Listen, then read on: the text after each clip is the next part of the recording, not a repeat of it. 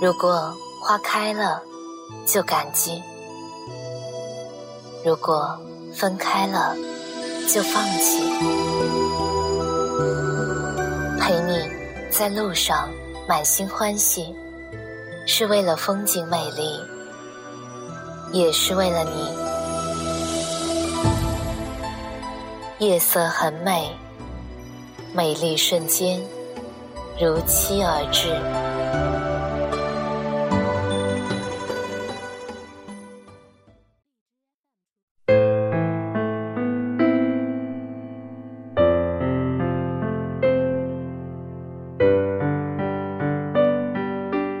亲爱的你，晚上好，欢迎收听《夜色很美》，我是静宁。有很多人说，爱情是经得起考验的，但是也有人说，爱情是经不起考验的。今天的节目，我们就一起来探讨这个话题。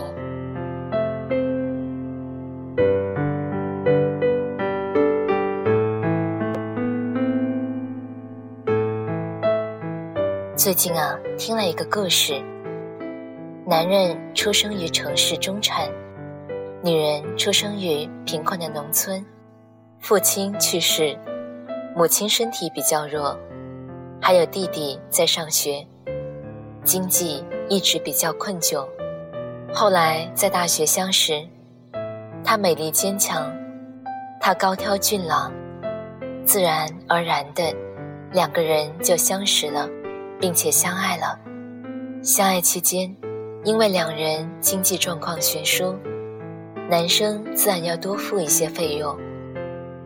但日子久了，他心里开始犯嘀咕：他到底是图我的钱，还是图我的人？为了弄清楚这一点，他设了一个局。他开始虚构自己有一个朋友，很富有，出手阔绰。最近要聚聚，邀他一起前往。后来见了一人，说这儿就是他，互相介绍，言笑晏晏。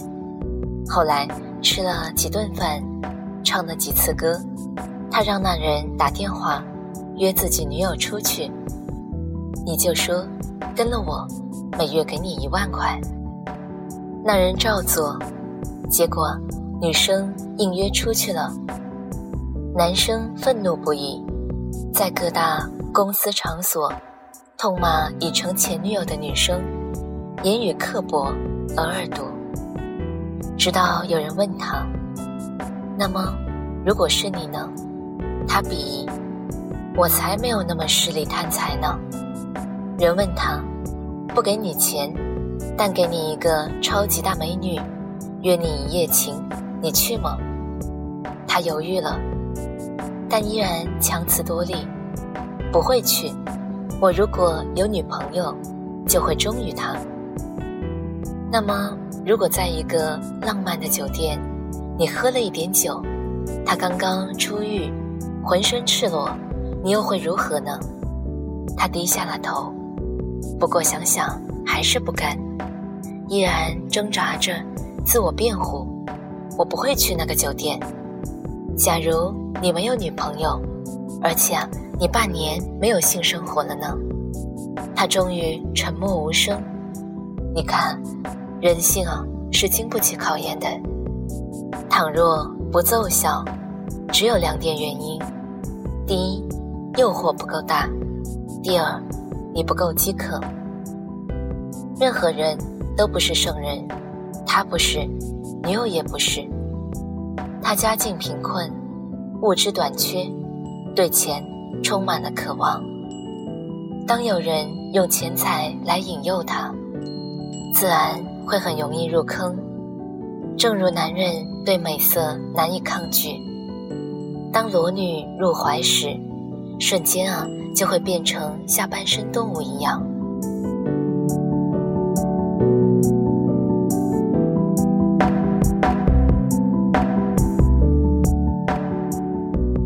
每个人都有局限，也有弱点。当诱惑足够大的时候，不为五斗米折腰，自会因颜如玉而屈服。再不然，暴力与名气也会令人做出违背道德的事。真正的聪明人，都不会轻易的考验人性，因为啊，一没有必要，所有考验都会让你失望；二没有资格。我们是至善、至美、至真、至纯的人吗？如果不是，凭什么设定一道题，要他人答出完美的答案呢？一个两性关系专家说过自己的往事：她和丈夫在纽约相识，但她名校毕业，美貌而富有，丈夫则黯淡得多，虽然幽默帅气。但只是一个普通的厨师，并且声名也不太好。但通过多次的沟通，她觉得男友与自己非常的合拍，于是啊，考虑婚嫁。有人提醒她，她出身贫民窟，可能会有性格的缺点，要不你考验一下，找个美女勾引勾引，看她表现。会怎么样？他拒绝了。谢谢，我不能这么做。对方不解，为什么？因为我考验他的，我自己啊都难以通过。我一直都很赞同一个观点：不要高估人性，也不要站在道德的最高点去俯瞰别人。在足够的诱惑面前，没有人。会是一个完人，那么如果以后出现问题了呢？问题不可怕，试图消灭问题和躲避问题才是可怕的。最终啊，他们结婚。婚后多年，丈夫听说考验一事，感慨地说：“感谢老婆当年没有考验之恩。如果你当年这么做了，并且……”做得很限制己，我肯定，当场就崩了，然后再没有今天和你在一起的幸福时光。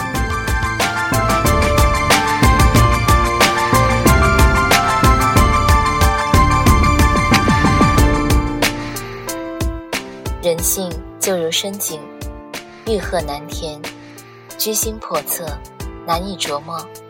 一个聪明人。不会试图把控他们，而是尽可能的规避他们，让有利的为我们所用，有害的被挡之门外。婚恋心理专家告诉我们，对婚姻中可能出现的危机，不是恐惧回避，而是积极的面对。你所要做的其实很简单：第一，不要高估人性。如果说欲望是一种病，那么，在这个病毒横行的世界里，我们每一个人都是病原体携带者。绝大多数人只是一直努力控制，不让病毒爆发性的增长而已。一旦考验令对方放弃自我控制，结果肯定令人失望。第二，规避风险。和伤害，无论是恋爱还是结婚，守住底线，保护自己，规避掉可能的伤害。这种保护有法律的，比如财产和人身安全；也有观念的，比如你支持女性独立，就不要和一个认为女性责任就是待在家里。做好贤妻良母的男人在一起。第三，明确立场和界限。我能接受什么，不能接受什么，明明白白告诉伴侣。比如告诉他，我不能接受家暴、赌博、出轨。一旦发生了，我们玩完，而不是用引诱犯罪法。成天的试探对方，你可以找小三啊，只要不让我知道就行。你打我试试，你有种就打我，你倒是打啊！这种沟通的方式，误解多，效率低，极易的造成悲剧发生。第四，自己点的火，自己来浇灭。当你通过考验，看到隐隐期待的悲剧发生，请承受它带来的痛苦，并用足够的理智和能力来处理一地鸡毛的麻烦。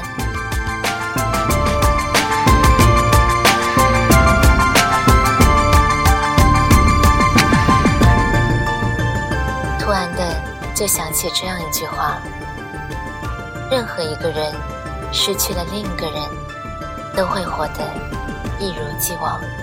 但愿你也能活得很好。今天就是这样了，早点睡，晚安。